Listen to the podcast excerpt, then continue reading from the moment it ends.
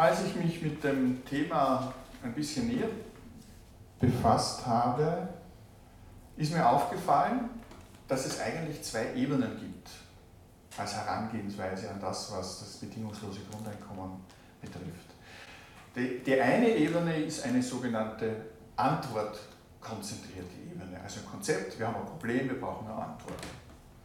Und die andere Ebene ist mehr ein frageorientiertes Ideal. Was meine ich mit dem Unterschied? Äh, das antwortkonzentrierte Konzept sagt, wir fokussieren auf aktuelle Probleme, wir brauchen eine Veränderung in der Arbeitswelt, die Zukunft ist, dunkel, das geht sich so nicht mehr aus. Das frageorientierte Modell hingegen sagt, welche Möglichkeiten gibt es denn überhaupt, wie wir gesellschaftliches Miteinander gestalten können. Und wir werden dann im nächsten Punkt, wenn wir den historischen Abschnitt uns anschauen, sehen, dass die Menschen ja auch ganz unterschiedlich in der Vergangenheit zusammengelebt haben und dass dann immer wieder neue Ideen gekommen sind. Das heißt, es hat sich was weiterentwickelt. Das antwortkonzentrierte Konzept sagt, wir müssen die Armut bekämpfen, hier und weltweit. Wir haben das Problem mit der Arbeitslosigkeit, wir haben zu wenig Jobs und wir brauchen die Gerechtigkeit im Sinne der Nutzung der Ressourcen. Das frageorientierte Ideal sagt im Hinblick auf das bedingungslose Grundeinkommen, na, hinterfragen wir mal überhaupt den Zusammenhang zwischen Arbeit und Einkommen, zwischen Leistung und Verdienst. Erstens war das immer so. Wie gehen wir jetzt damit um? Wie wird es in Zukunft sein? Was kann sich da verändern?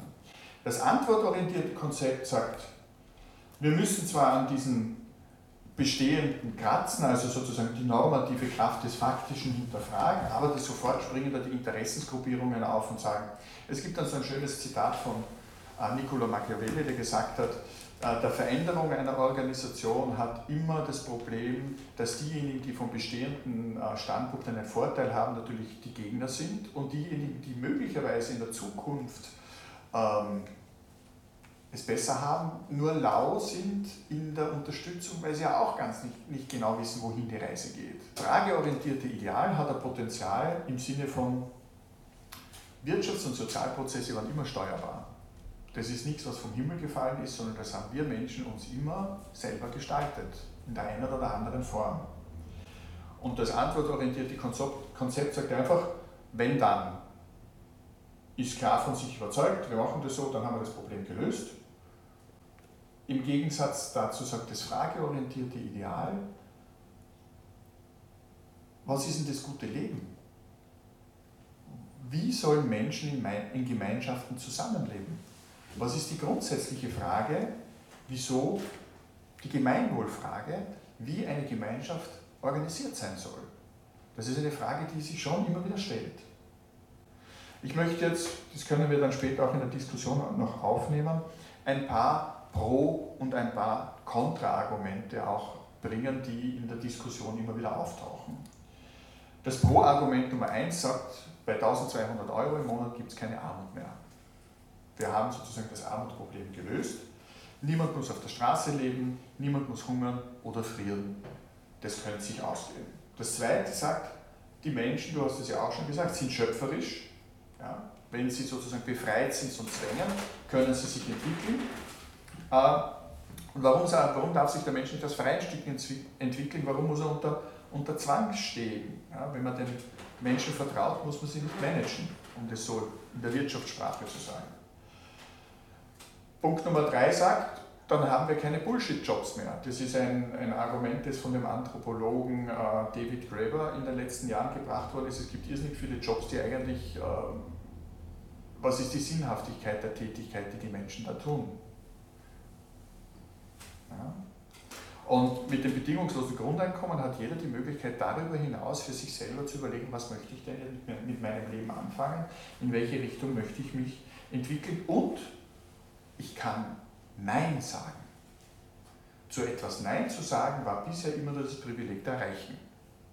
Weil wenn ich finanziell unabhängig und gesetzt bin, dann mache ich es einfach nicht. Wenn ich aber in der Not bin, dann muss ich gewisse Tätigkeiten tun.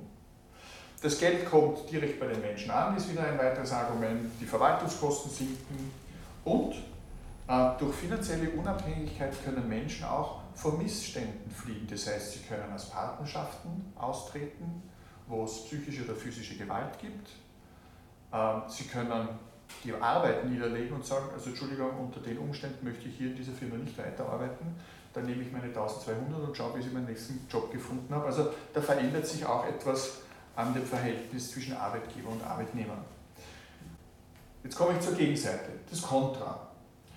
Eine Befürchtung ist, dass der bestehende Sozialstaat zerstört wird. Wir haben, und vor allem der Mittelstand wäre davon betroffen, was auch immer jetzt der Mittelstand ist. Das ist jetzt natürlich etwas, das auch in sich in einem großen Schwankungsbereich bewegt. Ja. Auf jeden Fall äh, profitieren sie am meisten von dem, was der Sozialstaat zur Verfügung steht, ob es jetzt Kindergarten, Familienbeihilfen, Gesundheitspflegeleistung, Arbeitslosengeld und so weiter und so fort ist. Die Frage ist, heute ist alles weg? Ist es, wird es ersatzlos gestrichen? Gibt es da nur das bedingungslose Grundeinkommen oder ist es eine Ergänzung? Die Löhne könnten sinken, wenn die Leute eh schon 1200 im Monat kriegen, warum soll ich ihnen dann noch etwas mehr bezahlen? Das heißt, äh, das ist irgendwie nicht so ganz klar. Da argumentieren vor allem die Gewerkschaften, was verändert sich in der Arbeitswelt mit Tarif, mit Kollektivverträgen, wenn die Menschen diese Unterstützungen schon bekommen. Dann ist die Frage, bricht die Gesellschaft auseinander im Sinne von, ich habe auf der einen Seite die Menschen, die das bedingungslose Grundeinkommen bekommen, äh, sich ausbilden, ihre Kreativität, ihre, ihre, ihre Talente entwickeln, dann auch sehr gut verdienen. Und auf der anderen Seite habe ich vielleicht einen Bevölkerungsanteil, die diese Möglichkeit nicht wahrnehmen können oder wollen und daraus entsteht, eine sehr starke, entsteht ein sehr starkes soziales Gefälle. Nächstes Gegenargument ist, man weiß auch nicht sehr genau, wie man mit der Inflation umgehen soll. Also wie schaut es mit dem bedingungslosen Grundeinkommen aus, wenn sich äh, wirtschaftliche Rahmenbedingungen verändern? Wie ist es sozusagen finanzierbar? Ist es finanzierbar über eine Finanztransaktionssteuer, die sozusagen die Börsen endlich abschöpft, worüber seit den 70er Jahren schon gesprochen wird? Also das sind jetzt, wenn ich jetzt kurz sage, das sind 50 Jahre, die diese Idee bereits alt ist und bis jetzt ist es noch nicht gelungen, sie umzusetzen. Und als letzter Punkt, ähm, als Konterargument, also diese 1002 Euro sind ja allein schon, wenn wir Österreich nehmen, nicht überall gleich viel wert. Mit 1002 Euro in Wien oder mit 1002 Euro im Südburgenland ja, schaut, schaut sozusagen die, schauen die Lebenshaltungskosten und, und das, was ich dann mit diesem Geld tun kann, das ist ganz, ganz unterschiedlich. Dann ist auch die Frage, kommt es dann zu Wanderbewegungen, dass die Leute dorthin ziehen, wo sie es billiger und feiner haben, auch wieder der, die Angst vor dem Arbeitskräfteverlust. Also da kann einiges in Bewegung kommen und da entsteht natürlich dann Unsicherheit und Angst. Wie tun wir damit und wie können wir damit umgehen?